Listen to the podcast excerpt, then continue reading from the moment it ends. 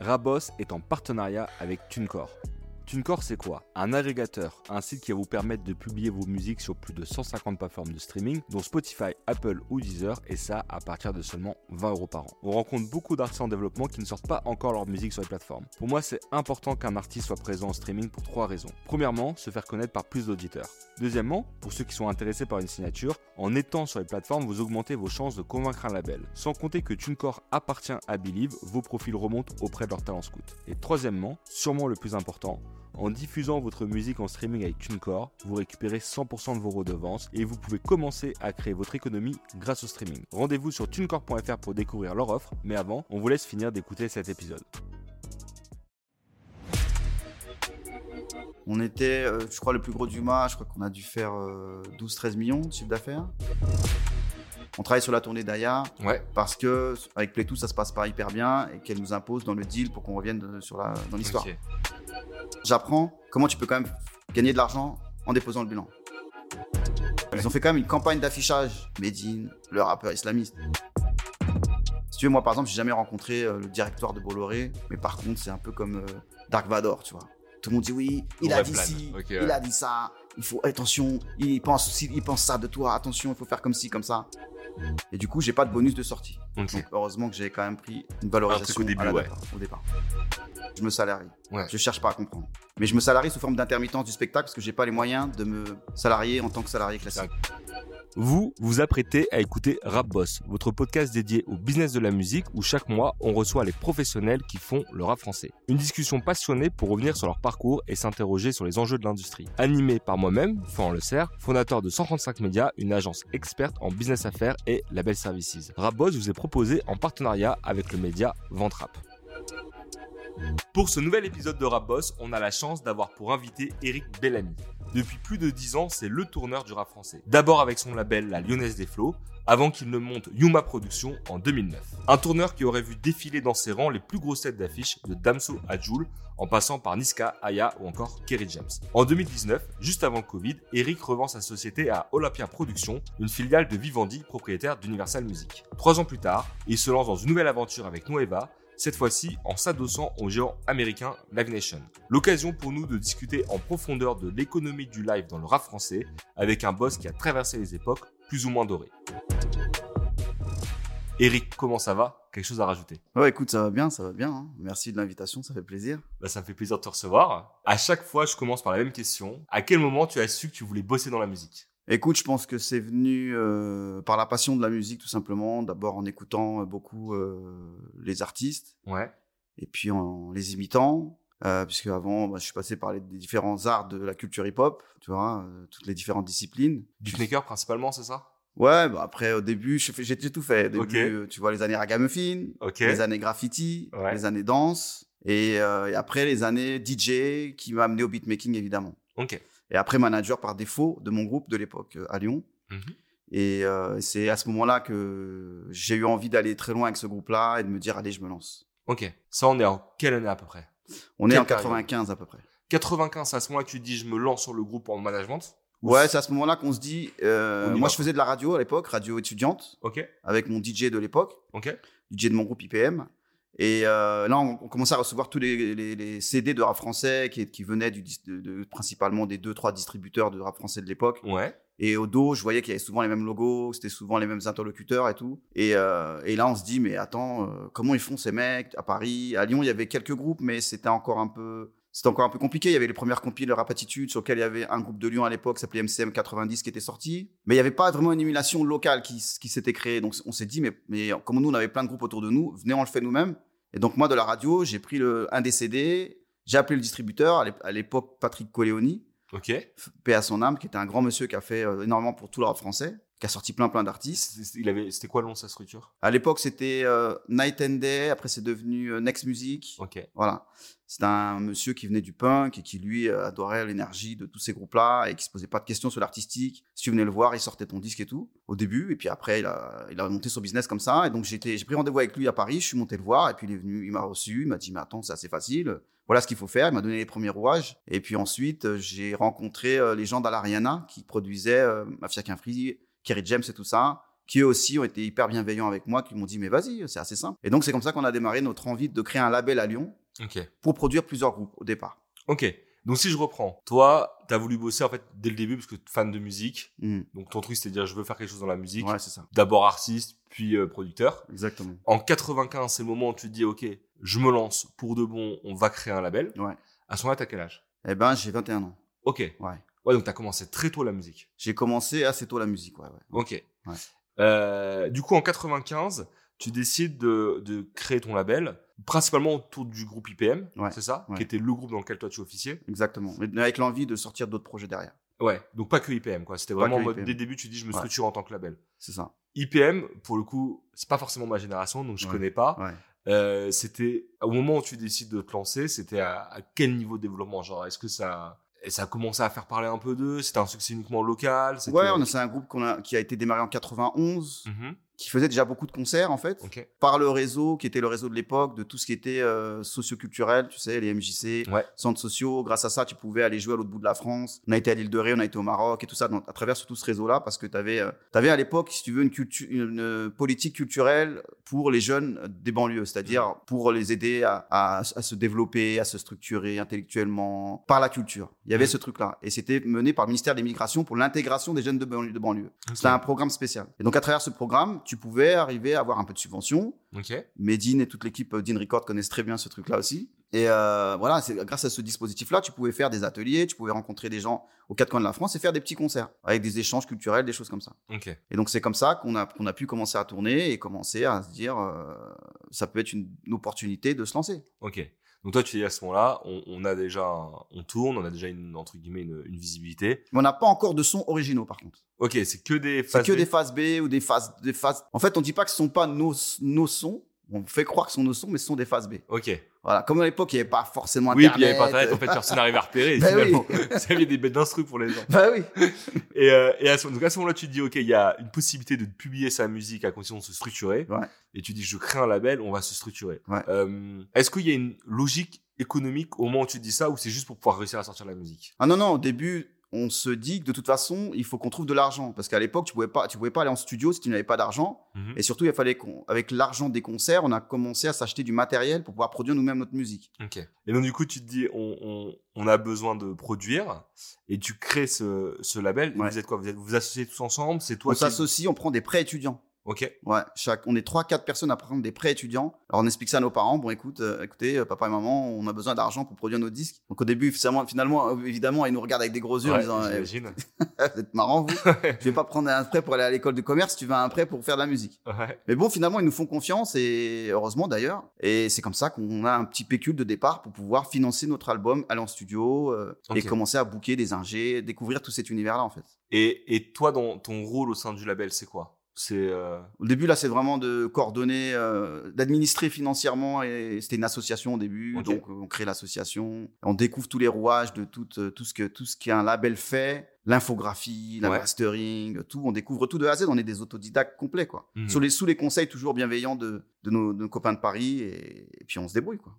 Ok. C'est quoi les succès Enfin, c'est quoi les, les travaux que vous avez réalisés avec ce label-là? C'est quoi les succès? Enfin, qu'est-ce qui s'est passé une fois que vous l'avez lancé? En fait, avec IPM, on vend quand même euh, 10 000 euh, copies CD physiques en distrib, Ce qui me paraît beaucoup. ce qui est pas mal, tu vois, pour l'époque. Mhm. Ce qui est à la fois un score honnête, mais à la fois qui est peu par rapport aux grands vendeurs parisiens Oui. de l'époque, quand même. Des maisons de disques. Mais ça on- reste semi-amateur, quoi. C'est ça.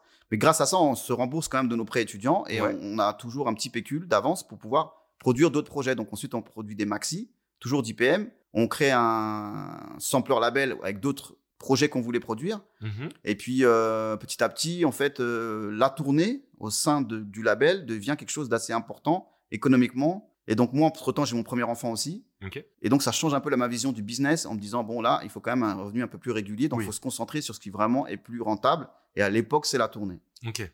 Pour la tournée à la fois pour mon groupe Mhm. et puis ensuite pour des groupes parisiens à travers toujours mon réseau de connaissances parisiennes qui par exemple à l'Ariana me propose assez vite Kerry James Ok. qui venait de se séparer de son tourneur de l'époque. Ah, et là, c'était encore au moment où c'est sur la Lyonnaise des Flots. Exactement. Encore où, à la base, Ouais. c'était un label. Qui Exactement. devient tourneur par euh, arbitrage, comme tu dis. C'est en gros, Ouais, s'il faut que j'arrive à rentrer un peu d'argent vite, ouais, la tournée, c'est rentable. c'est ça. Mais à l'époque, du coup, la tournée est déjà rentable sur des petits groupes comme ça. Parce qu'on n'a pas de gros succès discographique. Oui, donc c'est rentable relativement. Relativement, S'il y exactement. a un peu d'argent qui rentre, c'est mieux que l'équilibre, quoi. Exactement. Et puis on est aussi prestataire euh, de services pour, pour pas mal de boîtes parisiennes. Tu sais, il y avait toutes les boîtes de street promo, Ouais, dont la boîte de Texaco de l'époque, qui, qui passaient par nous pour faire la street promo des, de, de leur, euh, de leur projet sur Lyon. Donc on, on fait de la prestation de services pour pas mal de gens. Donc on commence à se dessiner une économie un peu comme ça. Ouais. Et en fait, moi, je lâche un peu le groupe qui fait son deuxième album sans moi, parce que le premier album, je produis tout l'album Ouais. au niveau du beatmaking, deuxième album Le, le beaucoup moins. sourcier, c'est ça, ton Voilà, de- exactement. scène. Le deuxième album beaucoup moins, et je me concentre plus sur le, le live. Ok. Et c'est- est-ce que du coup, c'est à ce moment-là que toi, tu deviens, pas, je vais pas dire le mec business, mais c'est lui vraiment dédié au label, parce que j'imagine que si, le Ouais. si les autres étaient avaient une activité artistique, t'as peu appris le, t'as pris un peu le lead sur la partie euh, label, quoi. Exactement, ouais. J'embauche quelqu'un grâce Ok. aux emplois jeunes de l'époque. Ouais. On commence à, se ren- à se renseigner sur comment. euh, Puis on, a- on découvre aussi hein, la compta, on découvre tout ça, quoi. Tu vois, on découvre les emmerdes des charges sociales. Enfin voilà, on découvre tout ça, mais quand même, j'essaie d'être relativement rigoureux un peu sur tout ça et, et de, et de- et de mener ma barque. Tu, tu disais qu'à un moment, tu te retrouves à avoir quasiment une activité de tourneur pour d'autres artistes, notamment Kerry Ouais. James.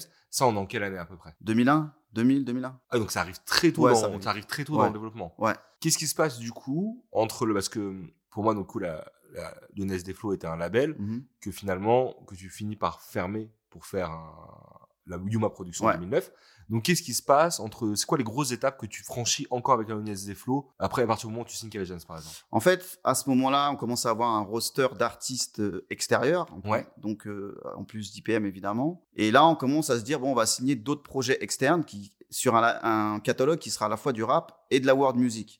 Parce que j'étais un passionné de world, enfin j'ai bercé, j'ai été bercé dans la world music depuis petit et j'ai toujours eu cette, cette conviction que la world music et le rap étaient pas loin parce que le sampling, parce que les origines africaines de beaucoup d'artistes de rap et tout ça. Et donc on a un roster qui soit qui est à la fois d'artistes de world music et à la fois de rap français, qui après se resserre sur le rap français parce que les gens de la world music, je m'aperçois que c'est un milieu de gens qui sont beaucoup plus âgés que moi. Qui, Mhm. qui ont une, deux générations au-dessus, et qui n'arrivent pas à comprendre la connexion entre le rap français et, le, et la world music. Donc ils préfèrent travailler avec des, des tourneurs qui sont que world music plutôt qu'un tourneur comme moi qui faisait un peu les deux. Et j'avais Ok. pas de grosses têtes d'affiche en plus world music. Mes têtes d'affiche finalement viennent plus sur le rap français.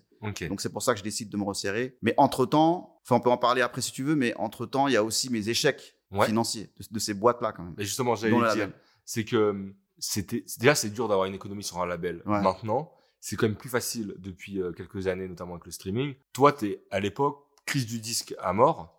Mm. Euh, en plus, t'es hors de l'axe euh, Paris-Marseille. Ouais. Donc, comment financièrement t'as réussi à, à- à survivre pendant autant d'années, quoi?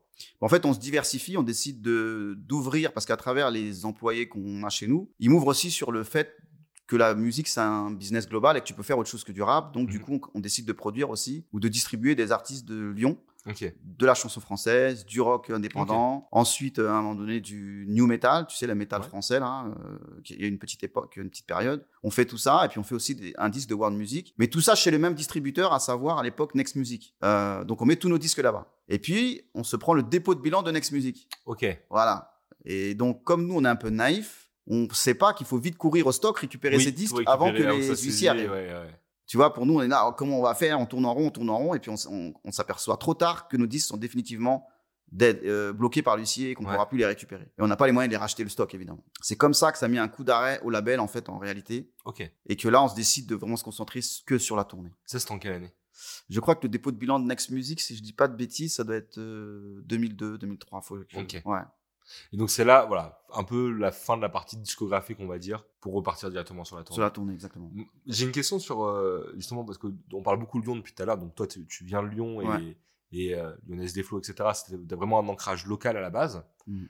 J'ai l'impression qu'à l'époque, c'était super dur de réussir à exister entre l'axe Paris et Marseille. Ouais. En gros, il y avait que Paris et Marseille. Que maintenant, tu as d'autres villes qui se sont euh, qui ont émergé. Donc, tu vas avoir Lyon, tu vas avoir déjà Lille avec euh, ZKR, Mhm. Gradure, Bécard et j'en passe. Et même Lyon où tu vas avoir euh, H22, euh, Bouchy, Ouais. Capri, euh, Ouais. la, la F. T'as pas mal d'artistes aussi qui commencent à émerger. Comment t'expliques qu'à l'époque ils y arrivaient pas? Comment vous arriviez pas à l'époque à émerger là-bas? Parce que je pense qu'en réalité, si tu regardes bien à l'époque, tous les groupes des- de ces grosses villes, il y avait un label puissant derrière ou une maison de disque assez puissante. Mm. Nous, on était indé. J'ai fait le choix parce que j'étais un peu aussi choqué par cette histoire de dépôt de bilan et tout, de pas signer tous les artistes de Lyon et pas tous les pousser. Je pense que si j'avais fait ça à l'époque, on en serait peut-être à un autre stade aussi Mm. du développement. euh, Ouais, ça aurait lancé une plus grosse Ouais, vague plus grosse et par la vague, vague, ça finit exactement. par créer euh, Ouais, un entraînement, etc. ça. Je pense que ça a été ça l'erreur. Et surtout, on a été les seuls à le faire à Lyon. Mhm. Alors qu'il aurait fallu qu'il y ait 3, 4, 5 labels indépendants comme nous Ok. pour qu'ils sortent des stars. Parce qu'il y a des très bons artistes à l'époque. Il y en a toujours des très bons, mais euh, il y a toujours eu un gros vivier de, de rap français. Mhm. Si tu veux, les précurseurs, comme je te disais, MCM 90 qui était dans la première compil Rap Attitude, Ouais. n'ont pas créé ce truc-là. Nous, on n'a pas su le, le faire de façon assez puissante et il aurait fallu d'autres entrepreneurs comme nous pour pouvoir euh, lancer euh, un ou deux succès qui viennent de Lyon vraiment et qui, et qui en, en inspirent d'autres. Euh, Mais même finalement, quand tu regardes, c'est arrivé limite 20 ans après le, le succès de Lyon. C'est-à-dire qu'en gros, les artistes qui fonctionnent à Lyon, la scène lyonnaise, elle, elle a que 2-3 ans finalement. Exactement. Ça énormément de temps à ouais. arriver. Et donc, du coup, au niveau de, de la lyonnaise des flots, à quel moment la boîte s'arrête? Et pourquoi elle s'arrête? En fait, elle s'arrête, je crois, en 2000. euh, Donc, comme je te disais, par rapport au dépôt de bilan, Ouais. il y a une première. Ça t'a fait un premier coup Il y a un premier coup. Ensuite, je, rem- je me concentre sur la tournée. Je monte une, deux- une société cette fois-ci, parce que c'est l'association qui dépose le bilan. J'étais président de l'association. Donc l'association s'arrête par contre. C'est L'association s'arrête. tellement un gros coup que ça s'arrête. C'est ça. Je remonte une société. Donc, quand je peux pas utiliser le nom euh, Lyonnaise des Flots tout de suite, je l'appelle LDF. Mhm. On, on trouve, euh, au début, ça s'appelle même Lame de Fond Booking. Pour Ok. pas que ce soit le même nom, jusqu'à ce que j'ai le temps de récupérer le nom pour redevenir Lyonnaise des Flots. Booking. Tu- Voilà. quand, tu, quand tu crées cette société, t'es à nouveau avec, euh, t'es à nouveau associé, t'es seul cette fois-ci. Comment ça se passe? Je suis toujours seul. Toujours seul. Ouais.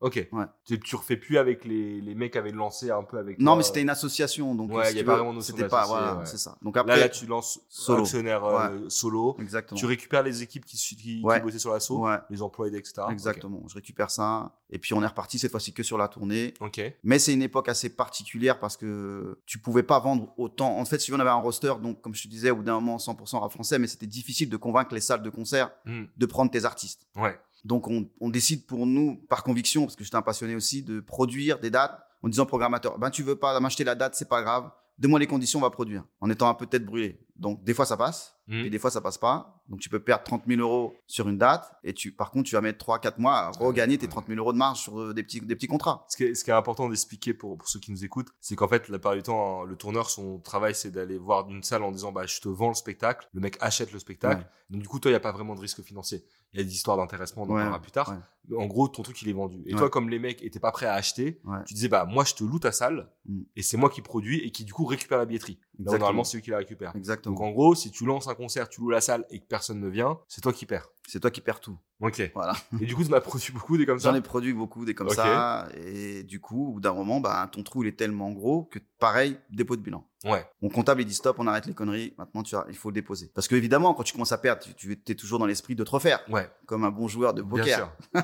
oui, et puis il y a ce truc où tu veux, tu dis toujours, tu vas finir par t'en sortir. Bah oui, puis va- tu vas Et- faire le bon coup. Et, et puis de toute façon, t'as pas d'autre choix que produire d'autres concerts pour réussir à rentabiliser les pertes en vrai. Oui, puis tu as une histoire de trésorerie, euh, Ouais. tu vois, qui est importante. Donc, si tu veux toujours, il faut que la machine elle continue à Mm. tourner. Donc, du coup, euh, voilà, on arrive à ce moment-là où je dépose le bilan de LDF Booking. Ok. On est en 2008. Ok. Et ensuite, je crée Yuma en 2009. Puisque ce truc-là, il me, il, me, il me met un coup quand même au moral, parce que ça fait quand même deux fois. Et puis surtout, je me dis, euh, j'ai fait beaucoup de rap français à l'époque aussi. Ouais. Et j'ai envie de faire autre chose. Et je m'aperçois que quand je vais démarcher des groupes d'électro, de rock, de chansons, LD Flow, euh, Lyonnaise des Flow ou LDF, c'est ça trop, c'est trop connoté euh, rap français. Ok. Et donc, je cherche un nom plus large Ok. qui puisse me permettre de faire pas que du rap français, donc Ok. Yuma. Fallait tuer la marque qui était devenue Ouais. déjà trop Trop identifiable. identifiable. Et toi, quand tu, quand tu coules cette boîte-là, t'hésites pas, tu, re- tu repars direct. Tu repars en selle direct, tu Ouais. te dis je recrée une boîte tout de suite. Ouais, ouais. Parce que là, par contre, j'apprends comment tu peux quand même gagner de l'argent en déposant le bilan. Donc, c'est pas une si ma- ma- mauvaise affaire que ça au final. Ok. Voilà. T'arrives à gagner de l'argent en, en déposant. Ouais. Comment Bah évidemment, tu peux, tu peux jongler avec euh, un peu les dettes de l'État qu'ils ne te réclameront pas, Ouais. et puis en versant l'argent sur d'autres sociétés, etc. Tu peux arriver à jongler un peu des choses. Hmm. Donc ça me permet de repartir en ayant une petite assise sur Yuma et de repartir direct. Pendant tous ces 15 ans là, donc qui sont passés, quasiment 15 ans, toi, à titre personnel, ta situation économique, elle est comment? T'arrives à... Parce que moi, j'ai vraiment l'impression que avant 2010, c'est super dur de réussir Ouais. à vivre de, de son activité. Encore plus dans une activité comme la tienne où il y a une part de risque. Hmm. Toi, pendant ces années-là, tu arrives quand même à avoir une situation stable qui te permet de te dire, OK, c'est ça mon activité principale, je, je stresse pas trop des fins du mois, quoi. En fait, là, j'ai un, deux enfants déjà. Ouais, ça, parce que ça, Ouais. ça rajoute des contraintes. Ça rajoute des contraintes. Et en fait, moi, j'ai première chose que je fais, c'est que je me salarie. Ouais. Je cherche pas à comprendre. Mais je me salarie sous forme d'intermittence du spectacle parce que j'ai pas les moyens de me salarier en tant que salarié classique. Donc, je fais de des cachets, des cachets, des trucs, voilà. Pour avoir euh, au moins un revenu, stable pour pouvoir euh, pas me mettre trop en danger. Et je commence à être salarié en tant que directeur de ma société que sur Yuma. Ok. Ouais. Ok, Sinon, ça reste présent, c'est de l'intermittence. Ouais, Mais t'arrivais à assurer ton intermittence Ouais. le nombre de concerts. Ouais, c'est ça. Ok. Donc parlons de Yuma. Yuma, c'est une nouvelle aventure. Tu as Ouais. déjà eu deux, bon, certains diront échec, d'autres diront apprentissage, Ouais, deux apprentissages ouais. successifs. Et là, tu rouvres Yuma en te disant, je vais continuer à produire, mais cette fois-ci, je veux pas faire que du rap. Exactement. Moi, Yuma, je le vois comme un tourneur rap. Ouais, bah oui. comment, comment t'as réussi? Est-ce que t'as réussi à faire un peu de la diversification? Bah, en fait, euh, on réussit un peu parce qu'on travaille. euh, euh, je rencontre donc en 2011 à Stéréo Spectacle Ouais. Olivier Poubelle, le, le fondateur de cette société-là. Je le rencontre parce qu'il veut travailler avec Kerry James. Il fait sa création de son spectacle au Bouffe du Nord, Ok. au théâtre du Bouffe du Nord, dont il est co-président. C'était euh, le moment où Créjem fait des concerts acoustiques, non? Oui, c'est ça. Et puis il fait surtout une créa justement qui va présenter au théâtre du Bouffe du Nord et tout ça. Et donc son manager de l'époque me dit écoute, faut que tu ailles voir euh, Olivier Poubelle, il veut te voir et tout. Et puis Olivier Poubelle, je viens le voir avec mon avocat en étant en mode non, je vais pas me laisser faire. Puis il me dit écoute, je vais non seulement je vais faire euh, le spectacle au théâtre des Bouffes du Nord, mais je vais te prendre ton artiste. Je Ok. dis, voilà. But en blanc. Moi, But tu en sais, blanc, voilà. but en blanc. t'as bien fait de venir énervé parce que ça valait le coup. Mais il m'explique qu'en fait, euh, lui, quand il commence à travailler avec des artistes, il se limite pas et tout ça. C'est un monsieur qui est très élégant et c'est quelqu'un que j'estime beaucoup. Et, euh, et il m'explique que par contre, ce que je fais, il faut vraiment qu'on discute, qu'on peut faire des choses ensemble, que pour lui, euh, le rap va être la musique de demain et tout ça. On est en 2011. hein. C'est pas encore le Mm. moment où ça a basculé. Ouais. Que ça va être la musique de demain, que c'est les, les rappeurs qui sont les auteurs de demain, de demain et tout ça. Il est à fond dans, dans cette vision-là. Donc on discute, et d'une discussion un peu tendue, on commence à, à- à se détendre et à se dire, bon, peut-être on peut essayer de faire des choses. Euh, et puis on continue la discussion, une semaine, deux semaines, trois semaines, plusieurs, quelques mois. Et au bout de trois, quatre mois, on dit, OK, on s'associe. Ok. Parce qu'en fait, moi, je m'aperçois que de toute façon, euh, j'ai besoin aussi d'une assise à Paris. Mhm. Parce que toi, t'es encore sur Lyon. Je suis encore à Lyon. J'ai besoin d'avoir une assise à Paris. Ils m'offrent un, un bureau au sein de leur bureau. Ils me proposent de me faire rencontrer plein de gens et surtout de m'ouvrir sur ce que j'ai envie de faire depuis des années, c'est-à-dire autre chose que du rap français. Mhm. Donc, de l'humour, Ok. de la danse urbaine. Ouais, donc c'est même pas que Ouais. musique. Hein, En fait, c'était l'association, c'était d'écrire toutes les différentes formes Ouais. d'esthétique urbaine. Ok. Donc, pourquoi pas demain des auteurs de livres, tu vois. Lui, il faisait un peu de choses, un, un peu de tout dans sa société. Ok. Et c'est comme ça qu'on on a notre- non seulement notre catalogue rap français, mais qu'on ouvre aussi un peu sur, euh, sur d'autres esthétiques. Ok. Et vous vous associez Ça veut Ouais. que quoi il, il prend des parts dans, dans ta société? Ouais, exactement. Ok. Ouais. Et toi, c'est quelque chose qui financièrement permet de développer la Yuma à ce moment-là? Ça lui donne plus d'envergure. En réalité, il me laisse la liberté artistique. On fait plusieurs rendez-vous, peut-être même pour demain, euh, commencer à travailler sur des séries télévisées différentes. On est vraiment dans l'ensemble de toutes les formes d'écriture possibles autour de la culture urbaine. Et euh, finalement, ça, se, ça se- sur l'histoire de, de- de la partie audiovisuelle, on n'avance pas trop. Mais il me laisse faire un peu tout ce que je veux, notamment sur la partie humour et tout ça. On développe ce catalogue. Et c'est un milieu que je découvre et que je trouve ça très intéressant et tout. Et puis, euh, et puis ensuite, euh, au bout d'un moment, on décide de, de se recentrer sur la musique parce que Ouais. l'humour, euh, en fait, c'est pareil. C'est quelque chose qui est très chronophage. C'est un, milieu particulier, Mhm. donc euh, où tu as beaucoup d'artistes à gérer en plus qui n'ont pas forcément de manager. T'as donc- t'as des exemples de noms que vous aviez essayé de bosser? Ouais, on avait fait le Whoop Ok. C'était avec Mr. V, tout ça à Ouais, ouais, l'époque. je vois très bien. Ouais, voilà. Qui pour le coup, eux avaient un manager qui était Alexandra Monori. Alexandra qui, du Ouais. coup, elle est devenue de la musique. Exactement. C'est d'ailleurs c'est elle qui me propose le projet. Euh, on fait Kevin Razi. Ouais. Voilà. Et on fait une artiste qui s'appelle Candy aussi, qui travaille, qui maintenant a un rôle dans Camping Paradis, tout ça. Elle a sa, sa petite carrière d'acteur. Mais quand vous, en vrai, à l'époque, quand vous faites à le hoop, c'est des, vous faites des tests sur des enfin, sur des gros succès quand même. Non, au début, enfin, au début, on savait pas. hein, Attention. Ouais, mais ce que je veux dire, c'est que ça veut dire que c'était, c'est dur, mais pourtant vous étiez pas sur des projets euh, qui ne marchaient pas, quoi. Non, le Whoop, ça a été un phénomène exception- exceptionnel, extraordinaire.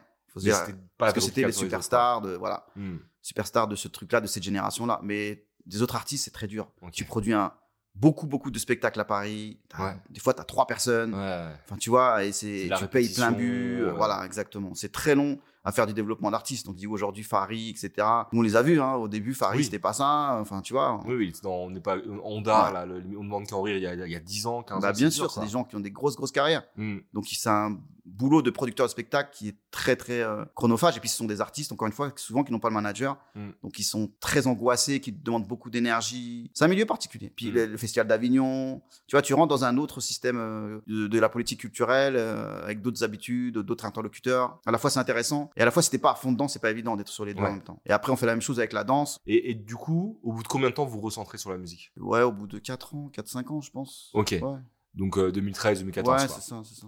Et euh, Parce qu'entre-temps, on a aussi le succès euh, de Section d'Assaut, de Youssoufa qui arrive aussi. Ok. Voilà. Vous produisiez la tournée de section d'assaut. On produisait la tournée de. En fait, on produisait depuis le début Section d'Assaut avec Dawala. Ok. Notamment les premiers, euh, les premières grosses salles qui faisaient, les premières si et tout. Ouais. Ok. Mais avant ça, on faisait même les concerts où- sur lesquels euh, je donnais rendez-vous à Dawala à- au TGV à la Pardieu pour lui donner des sandwichs pour les gars. hein. Ok. Je parle de l'époque où il y avait Ah, rien. tout, tout début quoi. Tout début. Bien avant, tu vois. Et après, ils font les premières parties de Jay-Z, tout ça, machin. Ok. Et c'est là qu'ils rencontrent Angelo de Live Nation Ouais. qui euh, leur euh, propose une tournée. Ok. Là, on est sur euh, l'école des points de Vito, je crois. Ouais, Ouais. c'est ça. Il leur propose une tournée qui est rapidement sold out et tout. Et puis après, Mais- euh, mais du coup- il se prend la tête avec eux. Ok. Parce qu'à ce moment-là, quand ils leur proposent une tournée, tu- toi tu les perds. Ah oui, je les ai perdus. En grand désespoir, mais je les ai perdus. C'est un peu l'histoire aussi de ma vie, mais bon, bref. Ouais, on va parler après ça aussi. Mais voilà, je les ai perdus. Et du coup, ils vont avec Angelo. Mhm. Ils vont avec Angelo. Ils font une- ils- donc, ils mettent en place cette tournée. Mais au milieu de l'été, ils se prennent la tête avec Angelo suite à la première partie de NTM, je crois, ou de Jay-Z, je crois. Où ils, où ils estiment qu'ils sont mal reçus. Ils font la fameuse vidéo et tout. Donc à partir de là, Angelo dit bon bah stop, on arrête de travailler ensemble. Et euh, Dawala et son frère euh, Bams disent on va- allez voir Eric en fait, vous avez bien compris que vous avez fait les cons. Hmm. Donc du coup, il me rappelle, on se revoit. Angelo me refile toute la, toute la tournée qui est complète, Ok, tu récupères la tournée en cours. en cours complète. Donc euh, un beau cadeau. Et lui, c'était en mode, euh, je m'entends pas avec vous, parler, exactement. Et là, on est dans l'été, et après, il y a la fameuse polémique qui sort à la rentrée, juste avant la tournée. Oui, donc le cadeau empoisonné, quoi. Je dirais pas, si- lui, il pouvait pas savoir. il pouvait pas savoir. Mais, Mais, euh, oui, ça a été un Du coup, toi, ascenseur émotionnel, quoi. Je Ah récupère ouais, un ouais, truc, je le perds dans la foulée, quoi. Exactement. Ok. Enfin, tout s'effondre. Les programmateurs me disent oui, tu peux pas soutenir un groupe comme ça, c'est des trucs, c'est des racistes, c'est ceci, c'est des homophobes et compagnie. Et euh, donc on reconstruit tout avec Dawala, tu vois, tout ce parcours de association, Ouais. de je vais rencontrer les assos, on, on va, on fait le tour de la France, etc. Pendant ce temps, ils font le fameux album L'Apogée. Et donc nous, on, on travaille avec eux jusqu'à euh, l'Apogée, etc., jusqu'à la fin. Jusqu'à la fin de section d'assaut, jusqu'à ce que Gim s'en aille. Ok. Voilà. Ok, chaud. Et euh, justement, j'allais te demander un peu les. De... Donc, dans Yuma, ça a été quoi les plus grosses épreuves que tu as pu avoir? Dans Yuma, euh, je dirais, ouais, ouais, je dirais euh, clairement cette histoire de polémique autour de section d'assaut, de reconstruction, ça a été vraiment une grosse, grosse épreuve. Sur Yuma, je pense que c'est celle-là quand même qui a été la Ok. plus costaud. Ouais, Ok. Ouais. J'allais te parler de celle de Medine, ouais, parce qu'on était ensemble sur ouais, celle-ci. C'est sur la fin de Yuma, Sur exactement. la fin de Yuma, ouais. Ouais.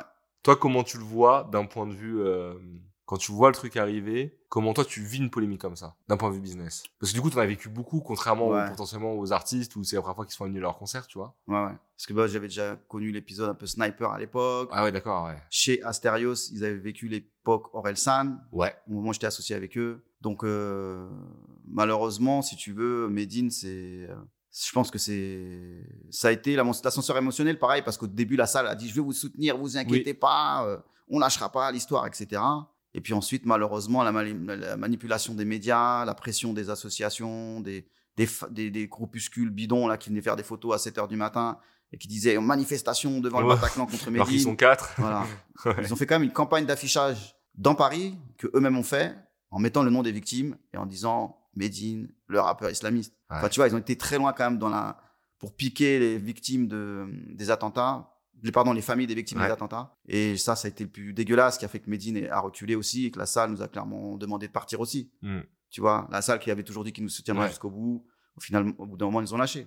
Moi, je vous ai connu surtout à partir de 2015-2016, on va dire, où à ce moment-là, vous bossiez, euh, si je ne m'abuse, avec Aya, vous bossiez avec Damso, vous bossiez avec euh, RK, Ouais. je crois que vous avez fait Niska aussi. Ouais, première tournée. Euh, J'avais l'impression que c'était là où, où Yuma était le plus gros. Mais ça se peut, je me trompe, parce que quand tu me dis que vous avez fait section avant, qu'il y a James... Ouais. À toi, quelle était la plus grosse époque de Yuma?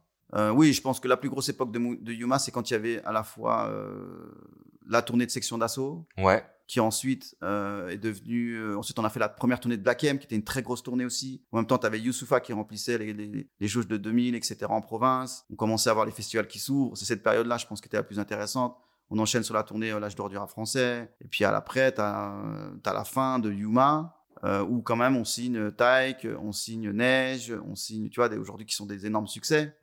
On signe SCH. Donc c'est aussi une grosse période, je pense, de euh, la fin de tournée. Tu vois, il y a l'arrivée de, de Rémi, qui, Ouais. qui devient mon directeur adjoint, qui est aujourd'hui mon associé dans Nueva, qui vient avec Aya aussi. Enfin, tu vois, c'est une, une époque qui commence à être. euh, Parce qu'il faut savoir que Aya, euh, on récupère, on, on travaille sur la tournée d'Aya Ouais. parce que avec Playtoo, ça se passe pas hyper bien et qu'elle nous impose dans le deal pour qu'on revienne de- sur la, dans l'histoire. Ok. Voilà. Donc en gros, elle a un autre tourneur, elle dit c'est ce tourneur avec qui je veux bosser, quoi. Ouais, un peu, ouais. Ce qui est assez rare. Ouais. Et euh, j'ai, moi, j'ai aussi l'impression, on a parlé un peu dans les différents exemples qu'on a cités, que tu étais un peu le, le mec qui faisait le rap français, qui est suivi aussi un peu les pots cassés de, de cette économie pas simple, Mm. mais que souvent, tu avais un gros qui arrivait et qui récupérait. Comment t'as, est-ce que je me trompe Et comment t'as vécu ce truc de, euh, je suis un peu le mec du dev et on vient me les prendre derrière, quoi? Ouais, c'est- c'est c'est- c'est cette raison-là qui a qui m'a poussé à, à m'associer à des gens à Paris. Parce que je pense que réellement, euh, si tu veux, toutes les histoires de concentration aussi, des maisons de disques qui ont voulu branche- monter leur branche de live, où tout le monde s'est dit, bon là, le disque c'est cuit, on va se tourner vers le live. Il y a eu un peu cette période-là où, en fait, euh, je m'apercevais que tout le monde devenait de plus en plus agressif. hein. Au Ouais. début, on était euh, deux à se battre un petit groupe et on commençait à être cinq, six, et puis des groupes financiers, Ouais. avec des gens qui ont des moyens un peu illimités qui venaient faire du dumping. Ben, ça, ça s'arrête pas malheureusement. Mais, euh, mais voilà, j'ai vu, passer cette époque- cette époque-là et je me suis dit, je peux pas aujourd'hui risquer mon argent comme je l'ai fait il y a 15 ans Avec une sommes qui etc. Exactement. Et puis après te retrouver euh, au tribunal du commerce pour dire, ah ben voilà, monsieur, j'ai planté de temps. Ouais. Je, je voulais plus re- revivre ça. Et donc, je voulais m'associer à quelqu'un qui m'apporte la, la trésorerie. Et c'est pour ça que tu finis par t'associer en 2019 avec Olympia Prod? En fait, je pense que Universal est le dernier qui bouge sur la tournée. Ouais. Tu vois, sur le fait de vouloir commencer à s'associer à ou de monter une branche interne sur la tournée. Et donc j'ai des discussions avec Olympia Productions au moment où ils se montent à peu près, au moment où ils commencent à se structurer, où on me demande de m'associer avec eux pour euh, leur proposer un deal de reversement de la tournée de Niska et de Damso, qui étaient à l'époque chez Universal. Ok, donc Olympia Prod se monte. Ouais. Donc se monte récemment finalement. Ouais, au début ils font de l'humour, après ils commencent à attaquer le live en Ouais, donc vers 2015-2016, on va dire, un peu plus, un peu plus tard peut-être? 2000, euh, ouais c'est ça, ça doit être 2017, t'as raison. Ok. Ouais. Et donc à ce moment-là, Olympia Prod, qui appartient à Vivendi, Ouais. donc Vivendi étant propriétaire d'Olympia Prod et d'Universal. Ouais. Et du coup, les, les gars commencent à dire, bah t'as nos artistes, t'as Damso, euh, t'as t'as Niska, j'ai oublié Damso tout à l'heure, t'as Damso et t'as Niska. Donc nous, on voudrait que tu reverses une partie à notre tourneur maison. Exactement.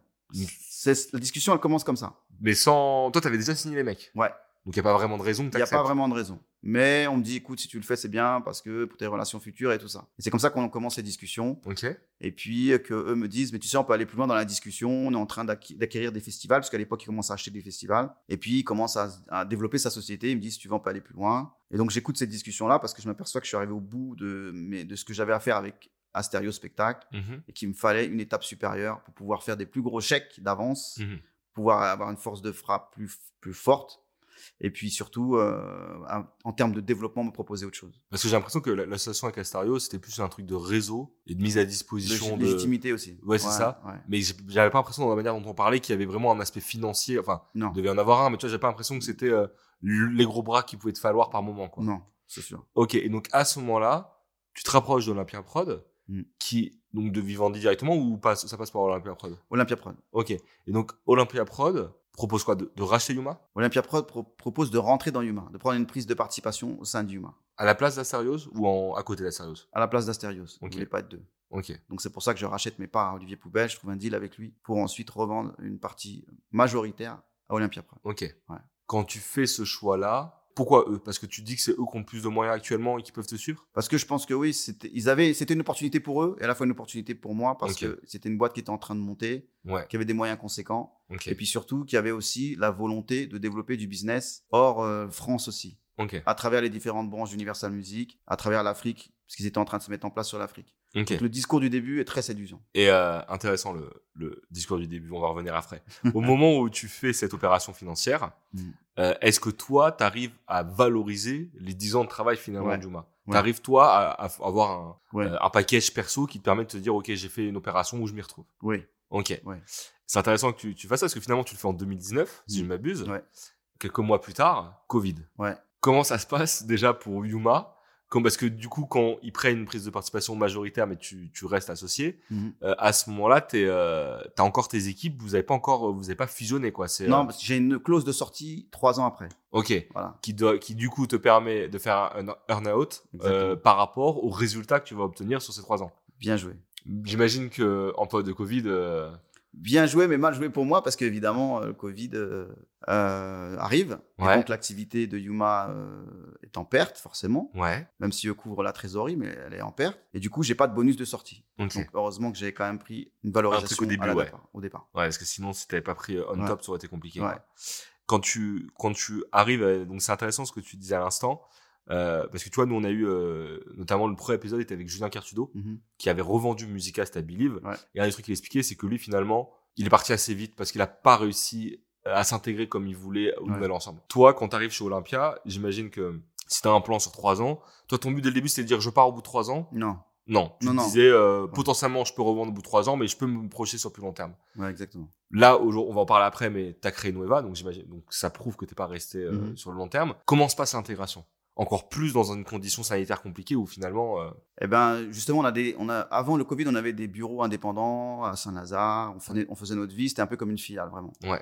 Après, pendant le Covid, ils nous font travailler sur des projets. Qu'est-ce qu'on peut faire après le Covid? Qu'est-ce qu'on peut, quel va être la- le, le- le futur du live? Comment on peut arriver à se structurer avec les différentes branches Universal Monde dans tous les pays pour créer un réseau de tournée entre les différentes branches et tout ça? On fait des visios avec des gens du monde entier. Ils nous vendent monts et merveilles et puis l'Afrique on va faire ci, puis l'Afrique on va faire ça. Et, puis... et en fait, euh, je m'aperçois déjà juste avant le Covid qu'en fait tout ce qu'ils nous vendent, ils n'ont pas vraiment la conviction de le faire. C'est un peu du flanc. Mhm. Donc par contre, euh, on en fait des, des longues visios, des discours de une heure où le mec pendant une heure te vend monts et merveilles et tout ça. Ça, on a droit à tout ça. Je m'aperçois qu'en fait, on est vraiment dans un business de communicants Ok. voilà. Et donc, c'est là que je décide de commencer à faire mon premier concert en Afrique euh, avec Oumou Sangaré à Abidjan pendant le Covid. Mhm. Donc, il me laisse faire, mais euh, il ne m'aide pas vraiment. Ça, c'est la réalité. Je me débrouille un peu tout seul. Je m'aperçois bien que. Après, je rencontre des gens de, du réseau Bolloré qui m'aident sur place, heureusement. Ouais. Mais euh, Olympia Prod euh, sont complètement absents de cette production-là. Donc, je comprends bien que sur l'Afrique, si je dois y aller, je me débrouillerai tout seul. Et qu'en fait, euh, par contre, ils aiment bien tirer les lauriers de ce que tu fais. Enfin, tu vois, ça, ça, reste- ça devient, ça devient un peu compliqué. Et après le Covid, donc, du coup, ils décident de nous intégrer dans leur bureau. Et là, ils sont dans une espèce de logique d'intégration à 100% de tous les services, de nous imposer un peu leur process. On a, on- ça commence à fighter avec certains salariés d'Olympia Productions qui pensent qu'ils sont nos supérieurs. Enfin, tu vois, la situation commence à devenir un peu tendue. Mhm. Et puis surtout, il y a commencé à y avoir beaucoup de bruit de couloir que, la, que ça va bouger fort chez Vivendi, qu'Universal Music va peut-être être cédé, que les enfants Bolloré vont arriver à la place du père Bolloré, qui s'en foutent du live et qui vont vouloir fermer tout ça. Mais alors tout le monde nous dit, mais non, ce sont des bruits de couloir et tout ça. Puis tu vois, ce qui est marrant chez Vivendi Village, qui est la branche euh, live de entertainment de Vivendi, c'est que, si tu veux, moi par exemple, j'ai jamais rencontré euh, le directoire de Bolloré, mais par contre, c'est un peu comme euh, Dark Vador, tu vois. Tout le monde dit oui, il a dit plane. ci, il ouais. a dit ça, il faut attention, il pense il pense ça de toi, attention, il faut faire comme ci comme ça. En fait, tu sais jamais si c'est vrai ou si c'est faux. C'est un peu la légende, tu vois, c'est un peu marrant comme truc. Et du coup, toi, ça te met dans une situation où t'es déjà tu tu te dis un peu bon au bout de trois ans de toute façon je ferai pas de bonus étant donné la situation actuelle. En Mm. plus de ça, je suis pas ultra confortable dans dans la société. Euh, J'imagine que est-ce qu'à ce moment-là, tu as des salariés Yuma qui partent? Euh, Non, pas encore, parce qu'au début, surtout ce qui se passe, c'est qu'effectivement, ils vendent Universal Music dans l'été. Euh, on est en 2000, euh, juste après le Covid, là, Mhm. 2021 mhm. euh, ou 22, ouais, je sais plus. Ils vendent Universal Music, ouais, 2021, je crois. Et donc, effectivement, le directeur de Bolloré s'en va avec ses généraux, avec leur bonus. Mhm. Et donc, les enfants Bolloré arrivent et ils changent aussi le, tout le, directeur de Vivendi Village, qui est la branche entertainment, tout ça. Ils mettent quelqu'un d'autre à la tête qui, elle, vient clairement pour fermer tout ça. Donc, je, je comprends vite au début. Elle commence à me dire oui, euh, on va, on va essayer de trouver un autre directeur si tu restes pas et tout. Je dis ah oui. Le discours commence à changer. Donc, je leur dis Mm. ah oui, bon, pas de problème. Eh ben, je reste pas.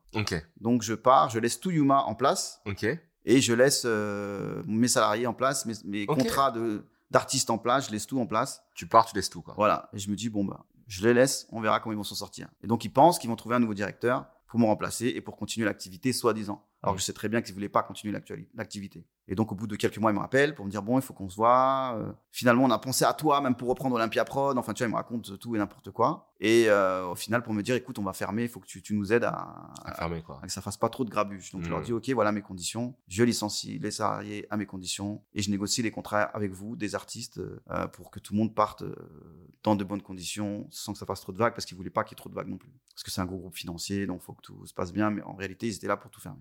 Donc ils arrêtent à la fois Yuma et à la fois Olympia Pro. Ouais. Ok. Et Moi, toi je comprends vite. Olympia Pro, on leur dit en dernier. Ok. Donc moi, c'est marrant parce que quand on rencontre les gens d'Olympia Pro de même étage, Faut limite pas leur dire que de Ouais, voilà. Ouais. Tu vois. Et puis, Non, les, autres, va et puis les bien, autres font les malins comme s'ils allaient pas être virés, alors que moi je le sais. Tu vois, c'est un peu drôle. Enfin, bref. Ok, incroyable. Ouais. Et, euh, et suite à ça, donc j'imagine que c'est à ce moment-là que tu te dis, je vais recréer une aventure à nouveau et ça sera Nueva. En fait, il y a même une étape intermédiaire puisque je leur dis OK, vous voulez fermer Laissez-moi partir avec mes salariés, mes artistes, faisons un deal, je vous soulage de tout, vous n'aurez pas d'embrouille et on fait un deal de reversement, une espèce de coproduction pour la suite sur les projets et tout ça. Et on négocie tout l'été, on est en 2022, ouais, on négocie tout l'été 2022 et on se met pas d'accord parce qu'ils estiment que la marque Yuma, elle vaut autant d'argent. Enfin, tu vois, ils commencent à délirer dans leur calcul de financier, ils pensaient que j'allais faire une culbute et tout, donc je leur dis ben on se met pas d'accord. Donc on arrête les négociations là. Mais c'est dommage parce qu'on aurait pu trouver un deal de sortie qui, qui Mhm. aurait été plus Oui, tout le surtout, c'est-à-dire que eux, ça leur a coûté de l'argent finalement de se séparer des gens que toi tu proposais de récupérer en leur payant, quoi. Exactement. Et puis surtout, ils ont absolument pas cru au succès possible du vélodrome de SCH. Ils Mm. étaient terrorisés, par exemple, par le vélodrome de SCH en se disant on va perdre des millions, ça va pas remplir. La preuve euh, en est qu'ils se sont trompés. Mm. Et puis ils avaient peur du deal de taille, qu'ils avaient peur de plein de choses, de oui, mais tel artiste, j'en veux plus. il est- Parce qu'en fait, ce sont des gens des finances, donc ils ne peuvent pas comprendre notre business. Mm. Ils ont du mal. Ils ont du mal à se projeter. Ils sont terrorisés par euh, leur EBITDA tous les mois. Mm. Chez Olympia Productions, de faire un bilan financier tous les mois. Tu vois, Mm. le bilan que tu fais pour ta société, Mm. tous les mois, on en avait un. Donc ça veut dire qu'il y avait des étages de finances qui étaient mobilisés pour ça chaque mois. Ouais, sachant Et ça, ça vient du groupe, c'est du fait que le groupe soit coté en bourse. Surtout que c'est ultra cyclique, tu vois, c'est compliqué l'économie d'une Ouais. tournée, tu peux te retrouver à un moment, perdre à un autre moment, quoi. Et donc, échec des négociations. Et à ce moment-là, tu te dis quoi? Bah là, je me dis, euh, de toute façon, il faut prévoir le coup d'après. Et donc, encore une fois, je me dis, il faut que je monte une nouvelle société, une nouvelle entité, et que je fasse ce que je sais faire avec les gens qui sont là depuis le début, plus d'autres. Et je voulais voir avec qui m'associer, donc je fais le tour un peu de tout le monde. Ouais. J'ai des grosses discussions avec plein de gens, dont Olivier Nus et tout ça. Et au final, je vois Angelo en dernier de Live Nation. Parce que il- on me conseille d'aller le voir par le mec d'Afro Nation, qui est un ami de Londres et tout ça, qui me dit, mais il faut que tu ailles voir absolument Angelo. Qui était ton ancien concurrent, entre, enfin, Et ouais, un vous peu. jouiez pas forcément dans la même cour, mais euh, c'est. euh, Un peu, un peu, parce que j'en ai voulu quand il m'a pris Gims, par Oui. exemple. Enfin, voilà, des petits trucs de producteurs, voilà. Et puis vous avez, euh, je vais pas dire vous avez le même profil, mais vous êtes des gens qui sont là depuis longtemps, ouais. peut-être lui encore plus que toi. Ouais, mais sûr. Ouais, c'est sûr. Et puis, mais on se respecte toujours et tout. Et puis, et puis on, donc, on se monte à un déjeuner, on discute. Puis on évacue les sujets euh, du passé. ou pourquoi t'as pris Gims Ça c'est réglé. Et puis après, en fait, euh, effectivement, on a le même parcours, on a, on a la même passion pour la Ouais. musique. C'est un mec qui écoute tous les disques tous les vendredis. Mm. C'est quand même un mec, tu vois. C'est pas un mec fit, c'est pas un pro de la finance. C'est pas un mec qui va te parler tout, tout de suite de EBITDA, de résultats et de trucs. Mm. Donc du coup, on, on finalise avec lui au final. Euh, même si on a des, des- des propositions même plus alléchantes ailleurs, ok. On décide de. de- de- Tu, de- tu de parlais du coup aux gros acteurs euh, de live Ouais, et aussi à des maisons de disques qui voulaient une branche live. quoi. exactement. Ok. Et donc tu, euh, à ce moment-là, tu dis ok, on part avec Live Nation. Ouais. Et c'est quoi du coup le principe? C'est que tu crées une nouvelle boîte, ils sont actionnaires dedans. Ils sont actionnaires. Moi, je, je- dans, dans cette nouvelle boîte, je voulais absolument qu'il y ait Rémi, Ouais. Ton DGA dont mon DGA de l'époque, euh, qui devient mon associé, et Macha, qui était mon administratrice depuis le début, depuis plus de 20 ans, Ok. qui est, qui est celle qui, tienne, qui tient euh, tous les cordons de la bourse. Ok. Donc, je voulais qu'elle soit impliquée dedans parce que c'était un juste retour des choses, j'ai trouvé. Donc, aujourd'hui, on est trois associés plus Live Nation. Ok. Voilà. Et la pro- loi quand toi, puisque du coup tu étais déjà associé avec des gens où ça n'a pas forcément fonctionné, quand toi tu parles avec Live Nation, c'est quoi tes demandes en vrai? C'est quoi tes demandes? C'est euh, niveau de liberté? Enfin, qu'est-ce qui est ultra primordial pour toi Toi qui as déjà fait des associations à Ouais. trois reprises finalement. Enfin, Astériose, puis, euh, puis Live Nation, enfin, puis Olympia euh, Prod. Mm. Prod et maintenant Live Nation. C'était surtout la possibilité dans la liberté artistique, effectivement, d'aller, de, de- de pouvoir signer un peu qui on voulait, euh, et puis surtout la, la possibilité aussi de développer d'autres business qui sont pour moi des marchés de demain, comme l'Afrique, comme euh, bah, demain peut-être le Moyen-Orient, l'Asie, des choses comme ça qui sont en train de se développer. Et puis pourquoi pas créer des, des festivals avec eux, pourquoi pas aller sur des projets un peu de, de comédie musicale, d'autres, etc. Et c'était un peu ça, c'était d'avoir euh, vraiment un plan de, de développement du live un peu plus large, parce que c'est quand même la, la major du spectacle. Hmm. Voilà. Toi, ce que tu dis, c'est enfin, c'est la- l'affinité avec euh, Angelo qui fait que tu pars, euh, que tu pars avec eux. Ouais, c'est ça. Et puis surtout, euh, c'est une boîte sexy quand même, malgré tout. Ouais. Voilà, c'était une belle, c'est une belle boîte. Ça m'a donné envie de, d'avoir la possibilité, surtout aussi d'aller dans ce business des agents internationaux Ouais. que je développe avec eux. Tu vois, notamment sur les artistes qui viennent du Nigeria, d'Afrique. Et donc voilà, on développe ça ensemble. Et je trouve que c'est quelque chose qui, qui me permet de, de faire autre chose, de, de- de rentrer dans ces, dans cette, dans cette possibilité de proposer des tournées européennes à des artistes. Moi, je trouve ça cool. Moi, je suis un mec qui m'ennuie vite. Mhm. J'ai besoin de beaucoup de défis aussi euh, pour ce me que- stimuler. c'est intéressant parce que j'ai un peu te demander, c'est que ça fait 20 ans que tu fais ça. Et euh, c'était quoi l'objectif de retourner? Donc en vrai, ce qui là tu vas chercher, c'est le côté international que tu n'avais pas forcément avant. Exactement. Et du coup, Nueva versus Yuma en fin d'Yuma, c'est quoi en termes de taille? Vous étiez combien chez euh, au plus gros d'Yuma Vous étiez combien d'artistes, combien de salariés, voire même combien de chiffres d'affaires? Et du coup là, tu repars quoi en plus petit? Tu, comment, tu, comment tu fais les choses? On était, euh, je crois, le plus gros d'Yuma, je crois qu'on a, on a dû faire 12-13 millions de chiffre d'affaires. Ok. Le plus gros d'Yuma. Et euh, on était 12 ou 13 à la fin quand même. Ok. Tu vois, Ça commence à être Et- une belle boîte, ouais. ça commence à être pas mal. Et donc là, on décide de remonter euh, un plan de développement euh, un peu plus petit sur, euh, sur Nueva, avec six salariés. C'est volontaire de ta part? Euh, oui, oui, c'est volontaire de tout le monde parce qu'on on se décide de faire un- de s'appuyer sur Live Nation pour des services partagés comme la billetterie, Oui, donc sur ça voilà, économies, ça fait des de- économies sur d'échelle, les de- sur des services partagés, voilà, la Ouais. billetterie, l'administration, tout ça, ce qui nous permet d'avoir un peu moins de DRH à gérer parce que ça Mm. aussi, c'est un métier qu'on fait tous par défaut, mais on n'est pas tous des spécialistes. voudrait tous éviter. en vrai.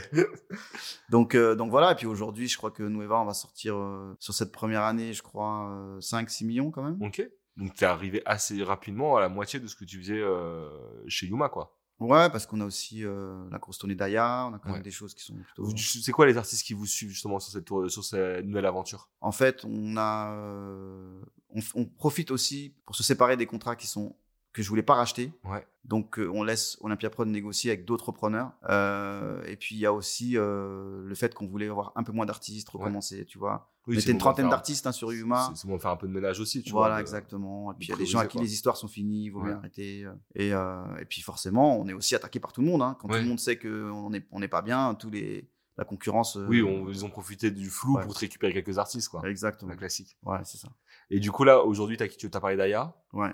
Aujourd'hui, on a 15 artistes. Ok, quand même. Ouais, on est quand même là, on est passé à 15 artistes depuis septembre. Ok, Au début, on en a 8. ok, Et donc, euh, on travaille toujours avec Dinos, avec. Aya. On signe Benjamin Epps. ok. On, amène avec nous James BKS. On Ouais. amène avec nous Bro, euh, Kikessa, qui nous a suivis depuis le début. Euh, puis on signe d'autres artistes, tu vois, H22 aujourd'hui. Dernièrement, euh, Mademoiselle Lou, euh, Doria. euh, Ok. Euh, on a signé Resco, il a pas longtemps. Voilà, on a quelques signatures fraîches. Didi B, voilà, on arrive à une quinzaine d'artistes aujourd'hui. Ok. C'est quoi ce que tu comptes faire différemment avec Nueva qu'avec Yuma? Je pense que c'est surtout la possibilité. Aujourd'hui, on a un terrain de jeu qui peut être vraiment international. Ok. Et avec Live Nation, ils t'ouvrent cette porte-là quand même. Ça, c'est Mhm. vrai. Ils ont des branches dans tous les pays, etc. Et c'est, j'ai envie de dire, avec des artistes qui ont la possibilité de pouvoir s'exporter, c'est de faire ce truc-là. Et puis, c'est de développer aussi le pont entre l'Afrique et la France que j'ai pas pu faire avec Olympia Prod parce que je te dis, c'était beaucoup de parlotte, mais pas beaucoup d'actes. J'espère qu'avec Live Nation, on va y arriver. Très cool. Euh, on a beaucoup parlé là jusqu'à présent du coup de ta carrière. Moi, ce que j'aimerais faire, c'est profiter de ton expérience pour parler un peu plus de ta vision du, métier. Et du coup, dans, dans un premier temps, je pense même avant qu'on arrive à ta vision du métier, ça peut être intéressant qu'on parle un peu de l'économie du live. Tu vois, Mhm. pour que les gens qui nous écoutent apprennent à comprendre comment Mhm. ça fonctionne. Déjà, c'est quoi un tourneur et surtout, c'est quoi son business model? Pour moi, un, un tourneur, c'est déjà un producteur de spectacle. C'est quelqu'un qui va repérer un artiste, qui va décider de lui mettre les moyens pour qu'il monte sur scène avec, les, avec une expérience de, de scénographie, avec une expérience de coaching scénique. Ça, c'est notre vision à nous. Je pense qu'il est un peu spécifique dans ce métier-là, c'est de se dire, on va pas envoyer un artiste sans vraiment le coacher, sans vraiment donner notre avis sur euh, le choix des titres, la scénographie, euh, les déplacements et tout ça. Et ça, c'est vraiment le travail de Rémi chez moi. Je pense qu'aujourd'hui, le vrai travail d'un producteur de spectacle, pour moi, c'est ça. C'est là la plus-value. Après, c'est quelqu'un qui va effectivement avoir un réseau, Mhm. comme on l'a dit, et qui va vendre la prestation d'un artiste dans des salles, à des salles, à des, des festivals, à des différents événements, avec une stratégie de l'amener d'une petite salle jusqu'à Zénith et Bercy, ou aujourd'hui même il y aura un Stade de France, parce que plus rien n'est impossible. impossible, exactement. Ouais. Mais c'est ça, c'est d'arriver à le, le construire une carrière parallèlement à ce qu'il va faire au disque sur scène. Ok. Comment vous, enfin, sans rentrer dans les détails ultra juridiques, hein, mais c'est quoi votre relation entre guillemets contractuelle avec les artistes Comment ça se passe? Tu vois, on sait par exemple que pour les maisons de disques, les mecs peuvent être en distrib ou alors peuvent Mm. être en contrat d'artiste. Dans ce cas-là, ils vont toucher une- du chiffre d'affaires, enfin une partie du chiffre d'affaires généré par leur musique. Vous, c'est quoi votre deal global avec les artistes? En fait, notre problème à nous, c'est que au départ, le, métier de tourneur ou producteur spectacle, c'était un, un métier de d'artisan. Ouais. Donc, il n'y avait pas forcément de contrat. Il n'y avait pas forcément de deal écrit. Ça changeait. Ça pouvait Mhm. changer en fonction du succès de l'artiste. Aujourd'hui, on a les avocats qui sont rentrés dans cette faille-là. Mhm. À la fois, ils ont fait du bien parce qu'il y a des producteurs de spectacles historiques qui ont gagné des marges astronomiques, qui ont escroqué des artistes. Mais si tu veux, aujourd'hui, on est quand même en train de nous de se faire laminer nos marges par des vos avocats qui t'expliquent que tu dois travailler à tant de marge. Ils sont en train eux-mêmes de fixer les règles du métier, ce qui est une catastrophe. Donc du coup, les deals avec les artistes, euh, souvent, c'est souvent les mêmes. Tu as un cachet Ouais. qui est fixé euh, en fonction de la jauge de ta salle. Quand tu quand as une tournée en salle, ensuite, tu as un cachet qui est fixé en fonction de combien on te vend en festival.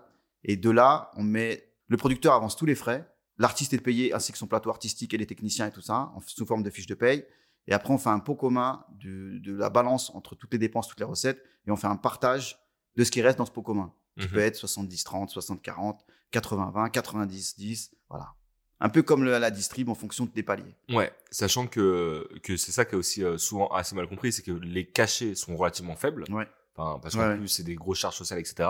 Mais par contre, l'artiste, à la fin, repart avec une partie plutôt conséquente du gâteau final. Exactement. Ouais. Et donc, le tourneur prend une commission par date, un peu Ouais. comme un booker. Qui lui permet, du coup, lui, de payer ses coûts fixes, etc. c'est quoi. ça. Et du coup, concrètement, toi, quand on dit tout ça, à partir de quand tu commences à gagner de l'argent dans une tournée? À partir de, de quel niveau de développement d'un artiste? Euh, moi, je dirais que tu peux commencer à gagner ta vie à partir du moment où un artiste commence à remplir des salles de 1200 places. En dessous, c'est quand même très compliqué. C'est une petite économie, ça une petite quoi. économie. Après, aujourd'hui, tout est un- en train d'un peu de changer parce qu'il y a beaucoup d'artistes qui préfèrent faire que du festival. Donc, tu n'as pas forcément ce travail de développement en salle qui te coûte beaucoup d'argent en général. Donc, tu as des artistes qui même sont, travaillent sans tourneur, qui répondent à leur téléphone ou à leur mail en disant Moi, moi maintenant, c'est 10 000 euros. Ils se fixent des prix euh, qui sont des fois un peu délirants. Ouais, et des fois ça passe. Et des fois, ça passe. Exactement. Comme les festivals sont un peu tous perdus, des fois, ça passe. Donc, du coup, euh, il y a des artistes qui disent Moi, je veux faire que du festival, je veux pas faire de salle. Et donc là, c'est relativement vite rentable parce que tu ne, ne fais pas le travail de développement sur les salles qui te coûtent de l'argent. Tu, Ouais. fais que, tu fais que de la vente. Que là où c'est rentable. Voilà, sur des sur pardon, sur des festivals. Ok, super intéressant. Moi, il y a, justement, on- je voulais qu'on y vienne plus tard, mais parlons-en maintenant. Les festivals. Mhm. J'ai l'impression que c'est là où il y a de l'argent, là où tu peux du coup avoir des gros cachets qui sont beaucoup plus élevés. J'ai un, moi, j'ai un exemple d'un artiste avec qui vous avez travaillé, avec qui nous-mêmes on a travaillé. On va dire, il allait être vendu euh, 7, 8 000 euros en salle et qui pouvait être vendu euh, 20, 25 000 euros en festival. Ouais. Est-ce que tu confirmes ce type de ratio? Ouais, ouais, ouais. et Parce que du- 7 8 000 euros en salle, c'est déjà bien. Ouais. Ça veut Oui, dire que c'est ça, va- rempli. ça vous, c'était bien développé, ouais. C'était, bien-. Et du coup, moi, ma, ma question, c'est pourquoi les, les festivals ont autant d'argent? Et d'ailleurs, j'ai l'impression qu'ils sont tous euh, déficitaires. En fait, l'économie du festival, c'est particulier parce que c'est une économie qui est liée souvent aux marques. Ouais. Leur marge, elle est souvent à 80, plus de 90% de remplissage. Mhm. Donc quand ils font en dessous, eh ben, ils perdent rapidement. Mais euh, leur marge est très très réduite parce qu'ils ont un coût artistique qui est de plus en plus élevé, euh, qui avant était beaucoup pompé par les anglo-saxons et qu'aujourd'hui revient un peu sur le, le catalogue local, on va dire. Oui, avant, ils payaient une fortune pour faire venir un mec euh, des Ouais, US ou, du UK, et puis maintenant, ils veulent prendre des Français. Ils veulent prendre des Français, mais ils ont encore souvent, comme c'est souvent aussi des gens qui, qui ont envie aussi de toucher leur public de quarantenaire, qui est celui qui Hmm. consomme et non pas celui des 20 ans. Ils ont aussi cette, cette fameuse équation à, à- tu vois, à, à arriver à faire entre leur public de quarantenaire et leur public de 20 ans, tu vois, avoir des journées plus pour ceux qui ont 20 ans, des soirées plus pour ceux qui ont, qui ont un peu plus de 30, 40 et tout, parce que ce sont eux qui, qui consomment aussi plus au bar, enfin, Hmm. tu vois. Donc tout ça, c'est- une économie un peu fragile, mais, mais je pense que oui, euh, les festivals, c'est aussi un business qui marche quand tu as aussi des marques, tu vois, quand tu as aussi, euh, tu fais du chiffre au bar, quand Ouais. tu fais, voilà. C'est les revenus annexes. Et c'est, tu penses que c'est, là, on en parle beaucoup, il y a eu notamment des informations sur les, les- le cachet des ardentes, etc. Tu penses que, j'ai vraiment l'impression qu'il y a une inflation des prix, enfin, des cachets artistes. Tu penses que c'est tenable à long terme? Ou va y avoir un réajustement? Non, je pense que là où il va y avoir un ré- réajustement, c'est sur le nombre de groupes. Il y a trop d'offres, Ok. c'est surtout ça. Je pense qu'aujourd'hui, il y a beaucoup trop d'offres pour, pour le marché. Il y a trop d'offres de festivals. Il y a trop non, festivals. trop d'offres de groupes. Ok. Trop d'offres de groupes, donc le marché va être un peu saturé. Ok. Et je pense qu'à un moment donné, ça va, ça va se calmer parce que parce qu'on va arriver de toute façon à une situation d'étouffement et puis la musique aussi va commencer à décliner. On voit bien qu'aux États-Unis, il y a déjà un problème sur euh, les numéros 1 qui sont plus des artistes de hip-hop. Hmm. Donc, tu as toute une nouvelle génération qui arrive avec du, du blues, du rock. Donc, de toute façon, tout le monde parie sur le retour du, du rock ou d'un rock mélangé avec de l'urbain, Hmm. du blues mélangé avec de l'urbain. Il y a déjà des artistes euh, comme C.S. Armstrong et tout ça qui sont sur ce créneau-là. Et je pense que c'est aussi la musique de demain. Donc là, on, a- on arrive, au, je pense, en haut du, pi- du, du panier où là, on va saturer. Ok. On parlait du coup de la, de la difficulté économique de la tournée. J'ai l'impression que ce qui est dur, c'est de réussir à coïncider ambition scénographique et réalité financière. Toi, comment tu fais avec tes artistes pour leur faire comprendre qu'il faut mettre de l'argent, mais pas trop, s'ils veulent en gagner à la fin? Il y a tous les cas de figure. Il y a ceux qui veulent justement faire que de l'image, qui s'en foutent même de l'argent qui reste. Donc toi, c'est un mauvais business pour toi, à la limite? C'est un mauvais business pour moi. Parce que eux ils se disent on va gagner plus, on va vendre plus de. Parce qu'ils gagnent tellement d'argent. Voilà, à côté que à côté. en gros quitte à gagner plus ou moins ça, je te les laisse. Enfin, Exactement. je bourrine quoi. Exactement. T'as ces cas, t'as, t'as ce cas de figure-là. T'as ceux qui ne voient pas l'intérêt de faire des tournées en salle, Mhm. qui n'ont pas envie de se développer et de jouer devant des salles qui ne sont pas remplies. Ça, c'est quand même un, phénomène qui est aussi un peu plus compliqué à gérer parce que construire une carrière en ne faisant que des festivals, c'est pas évident. Et après, ils se disent, oui, mais moi, quand je veux venir en salle, je vais être sûr que ce soit plein. Sauf que ce n'est pas une, c'est pas une science exacte. Ouais. Et donc, c'est, c'est un développement qui est un peu particulier aussi. Et puis, euh, tu as ceux qui sont très près de leur, leur argent, qui sont même complètement paranoïaques et qui, qui comprennent pas même les charges sociales, Mhm. qui comprennent pas pourquoi tu as pris tel camion alors que tu pouvais prendre un autre camion moins cher. Enfin, tu vois. Donc, tu as un peu tous les cas de figure. Ok. Je- je- ça a fait grand bruit hein, quand, quand à l'époque ils en ont parlé, mais tu vois, genre euh, euh, Mercus qui parle du, du, du, du, euh, Du Val. de- du Val déficitaire. Je pense que Laylo, heureusement qu'il y a eu la deuxième date, parce que vu les investissements en Mm. Céno, etc., je pense que ça aurait été euh, à perte aussi. Mhm. Toi, tu penses que c'est une bonne strat? C'est de l'image. Ouais. S'ils ont besoin d'image, ça peut être une bonne strat. Ça, en fait, ça peut être une bonne strat pour eux, mais pas pour leur partenaire. Non, c'est sûr, c'est pas le bon plan pour le partenaire de tournée. Ok. Comment toi tu vois l'économie des, des tournées euh, sur les prochaines années en tant que tourneur? Je Mhm. parle pas forcément en tant qu'artiste parce que comme tu disais aussi il y a un truc où les marges sont de plus en plus euh, rognées par les négociations des Ouais. artistes. Euh, toi tu penses que déjà est-ce que aujourd'hui par rapport à il y a 10 ans ou il y a 15 ans est-ce que tu es plus rentable sur une tournée toi en tant que tourneur? Tu es plus rentable parce que tu fais plus de volume, oui. Ok. Oui. Aujourd'hui, toutes les salles sont ouvertes. Les festivals sont tous ouverts. On est quand même sur un rien à voir avec il y a 15 ans ou 20 ans où il fallait, je te dis, euh, les convaincre par tous les moyens possibles et c'était un enfer. Ok. Et tu vois l'avenir de ton métier de plus en plus florissant ou au contraire tu sens que ça va être euh, compliqué Par exemple, tu vois, les maisons de disques, elles ont ces problématiques de dire il y a de plus en plus de distribs. Euh, elles ont du mal à voir aussi comment elles vont réussir à s'y retrouver sur la durée, tu vois. Toi, euh, comment tu vois les choses? T'es plutôt optimiste ou plutôt dans un truc de ça va quand même être un peu dur? Non, je pense que ça va se resserrer entre différents acteurs parce que malheureusement, euh, je pense qu'on est encore dans la logique de surpayer les groupes, Mhm. notamment sur les histoires d'avance. On est un peu dans un dumping là, faut se dire la réalité. Donc ce qui fait que le marché est un peu déréglé. Mais euh, je pense que l'afro, on est qu'au début de cette vague de déferlante qui va être la musique un peu de demain. Je pense que, comme je te dis, le rap va encore se mélanger avec d'autres styles. Et je pense que nous, on a encore de, de bonnes années parce que le live n'est pas une musique, n'est pas un phénomène piratable. Ouais. C'est quelque chose que tu as besoin de vivre avec des gens en public, des sensations, des émotions. Et donc ça, tu peux l'enlever à personne. Carrément. Comment tu vois les diversifications potentielles pour les tourneurs En gros, je fais un exemple concret. Tu as Augury Mhm. qui a lancé un label. Ouais. Qu'est-ce que tu penses, toi, en tant que tourneur, de ce type de, de ce type d'opération? En fait, moi, pendant des années, j'ai pas voulu mélanger les métiers, les corps de métier. Ouais. J'ai pas fait, j'ai jamais fait d'édition. J'ai Ouais. jamais fait de disque pendant quand j'ai décidé d'être 100% tourneur. Et aujourd'hui, en fait, en me disant chacun doit respecter son corps de métier.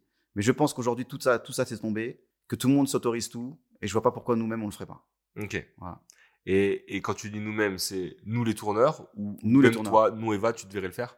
Nous les tourneurs et moi, nous Eva, j'ai j'ai Ok, intéressant. Et du coup, à l'inverse, j'allais te poser, mais finalement, c'est un peu une- un miroir de ce que j'allais te demander.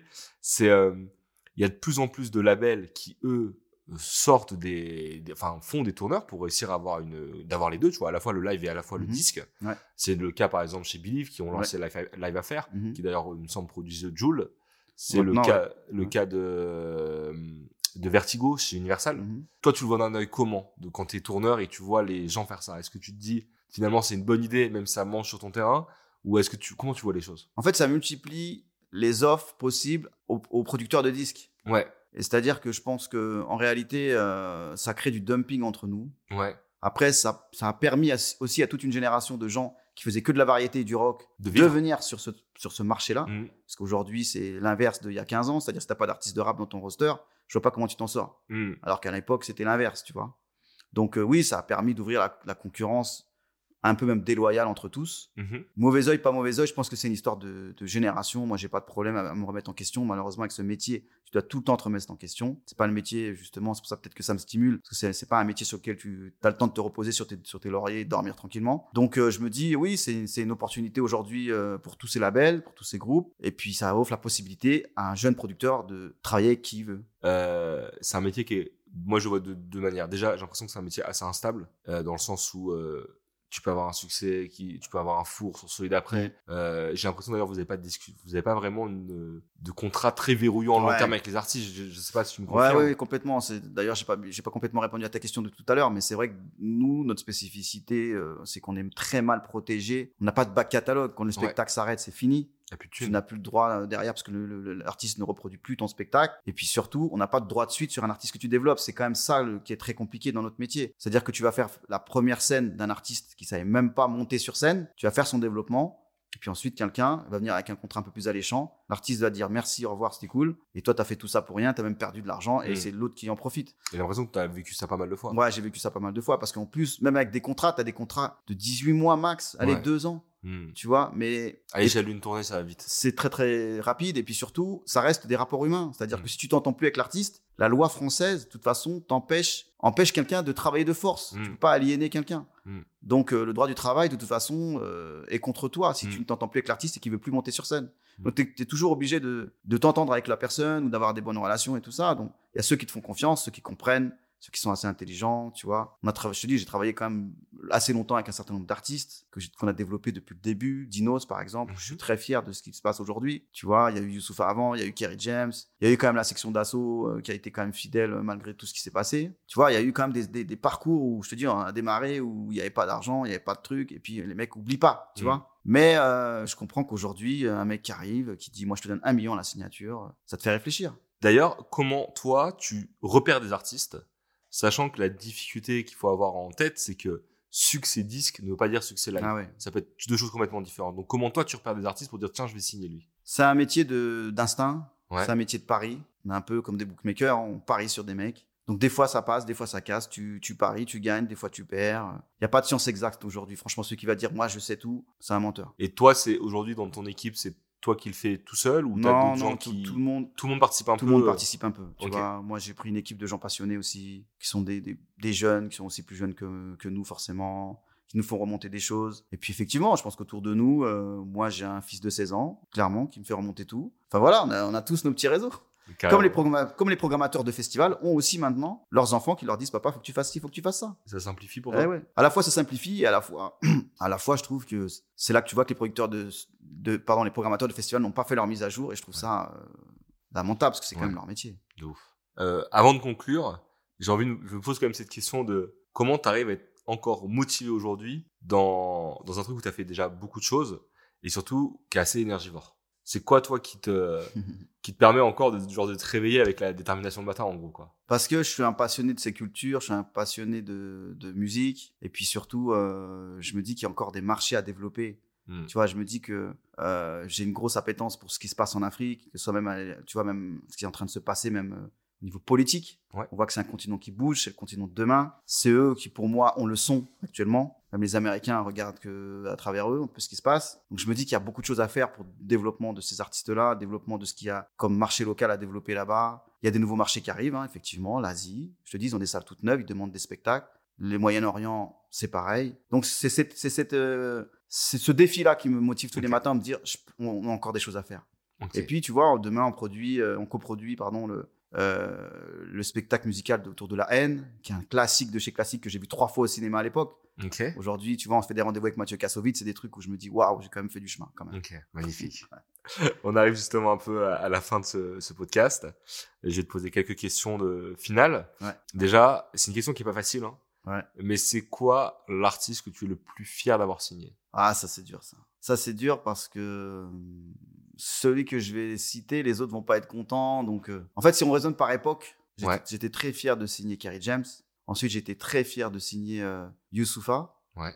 Ensuite, j'étais très fier de signer Dinos. Mm-hmm. et, et, au milieu de ça, la section d'assaut. Et après, je sens que dans, mon, dans, mes, dans mes artistes d'aujourd'hui, il y a des artistes qui vont, être très, très, qui vont aller très très loin aussi, euh, sur lesquels on va en reparler juste avant de passer à la question d'après, j'aimerais rebondir sur ce truc-là.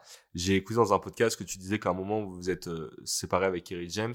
Ouais. Vous avez l'impression d'avoir un peu fait le, le tour. Ouais. C'est, euh, Après Bercy, ouais. Après Bercy. Ouais. Et c'est une décision qui doit être difficile à prendre, non? Non, parce qu'à la fin, on était un peu un vieux couple. Ouais. Donc il était temps de se séparer. On a déjà tout fait. Ça, on a déjà fait comme ça la dernière fois. Ouais, ouais, c'est ça, c'est ça. Euh, à l'inverse, du coup, l'artiste dont tu es le plus fier d'avoir signé, c'est quoi ton plus gros, euh, je dirais flop, mais tu peux englober pas mal de choses là-dedans. C'est quoi ta plus grosse erreur de ta carrière? Franchement, je regrette pas grand chose. puisque tout a été une expérience incroyable, tu vois. J'ai eu un moment chez Younes Desflots Ouais. où on avait fait un concert de 50 Cent en, que je dise pas de bêtises, 93, 94, à Bercy, Mhm. qui a été une aventure en fait où, euh, où en fait c'est un mec qui m'a donné la chance d'être producteur exécutif de cet événement-là, sauf que ce mec-là c'était un escroc qui avait escroqué de l'argent à tout le monde en leur disant donnez-moi votre argent, on va faire un concert, vous allez être riche. Je me suis retrouvé dans une embrouille incroyable avec plein de mecs de, de toute la France et, euh, et finalement euh, j'ai réussi à me sortir de ça en étant hyper sincère et honnête avec tous les mecs en leur faisant voir la compta et tout de tout ce bazar. Et même si ça a été un moment très tendu parce que j'ai eu peur pour ma peau, Ouais. euh, parce que ça pouvait vraiment mal finir. Il y a des mecs qui étaient, en, tu vois, c'était des mecs qui rigolaient pas avec l'argent. Je investi. j'imagine qu'il a dû demander de- pas mal d'oseille, donc c'est Voilà. des mecs qui avaient quand même un peu d'oseille. Voilà. Euh, dont même un mec qui a mis l'argent de son mariage. Enfin bref, tu vois, des, des gens qui ont fait des. Attends que je comprenne bien, c'est qu'en gros, toi, à ce moment-là, t'es un gars qui va voir en disant je veux organiser le concert de 50 Cent en Ouais. France. Je veux que ce soit toi le producteur exécutif. En gros, producteur exécutif, c'est en gros, c'est toi qui t'occupes de l'orga. Voilà. Tu mets la billetterie. Tu mets je la te donne billetterie. l'argent. C'est ça. Tu payes l'artiste. Tu payes la salle. Toi, c'est tout sauf tu finances. Voilà. Et le gars, en gros, il te donne de l'argent. Ouais. Et t'apprends que c'est pas sa thune. Ouais. Et que c'est, c'est plein de gens qui- lui ont prêté de l'argent. Genre, il leur a promis des rendements, j'imagine, euh, assez intéressants. Et du coup, les mecs, en vrai, c'est à toi qui s'adresse à la fin. Mais surtout quand ils comprennent que moi je leur dis avant la date. Heureusement, ce qui me sauve, c'est qu'avant le concert, je leur dis vous allez tous perdre de l'argent. Ceux que je connais à l'époque. Et ils se font passer le mot. C'est ce qui me sauve. Parce que sinon, ils étaient tous sûrs de repartir avec un chèque, alors qu'ils ont tous perdu de l'argent. Incroyable. Ouais. Et donc, ça, c'est la sincérité qui t'a permis de t'en sortir. Ouais, exactement. Donc, je regrette, je regrette pas. C'était quand même un, un épisode très compliqué, mais je regrette pas parce que ça a été une expérience incroyable. Magnifique. Et du coup, toute dernière question. Le Eric de 2023, Ouais. il dirait quoi au Eric des, des début des années 90 Ah, comme conseil.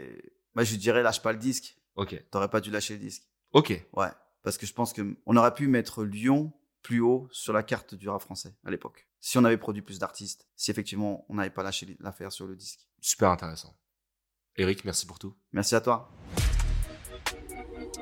Merci à tous d'avoir écouté Rap Boss. Si l'épisode vous a plu, n'hésitez pas à vous abonner sur les plateformes d'écoute et sur notre Instagram. On compte sur vous pour nous laisser une note de 5 étoiles et pour partager cet épisode autour de vous. Rap Boss est un podcast produit par l'agence d'accompagnement d'artistes 135 médias, jingle par Franklin et logo par Maxime Masgro en partenariat avec Ventrap. À bientôt.